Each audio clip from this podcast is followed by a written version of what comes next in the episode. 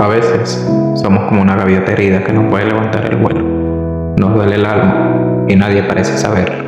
Aunque nadie lo note, por dentro nos estamos muriendo. Pero recuerda que nadie mejor que tú sabrá quién eres, qué quieres, a dónde vas y por qué vienes. Y aunque muchas veces tu corazón se está rompiendo, literalmente, y no soportan las palpitaciones que te gritan que pares, que no sigas más, recuerda que hay cosas que aún no se olvidan que aunque dejen marca, finalmente quedan atrás. Todo va a salir bien y todo va a salir mal, eventualmente, pero saldrá. Solo deja que el sol brille sobre tu piel, que el viento te peine el pelo y que los ojos se te cierren por todo ese resplandor que te ilumina. Acepta que la única manera de sobrevivir con el corazón intacto es impedir que los demás descubran que tienes uno guardado bajo llave en un grueso caparazón. Eres fuerte y todo pasa por arco.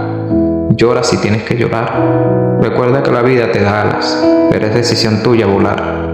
Que no te importe si no tienes siete vidas como un gato, porque solo necesitas una para vivir.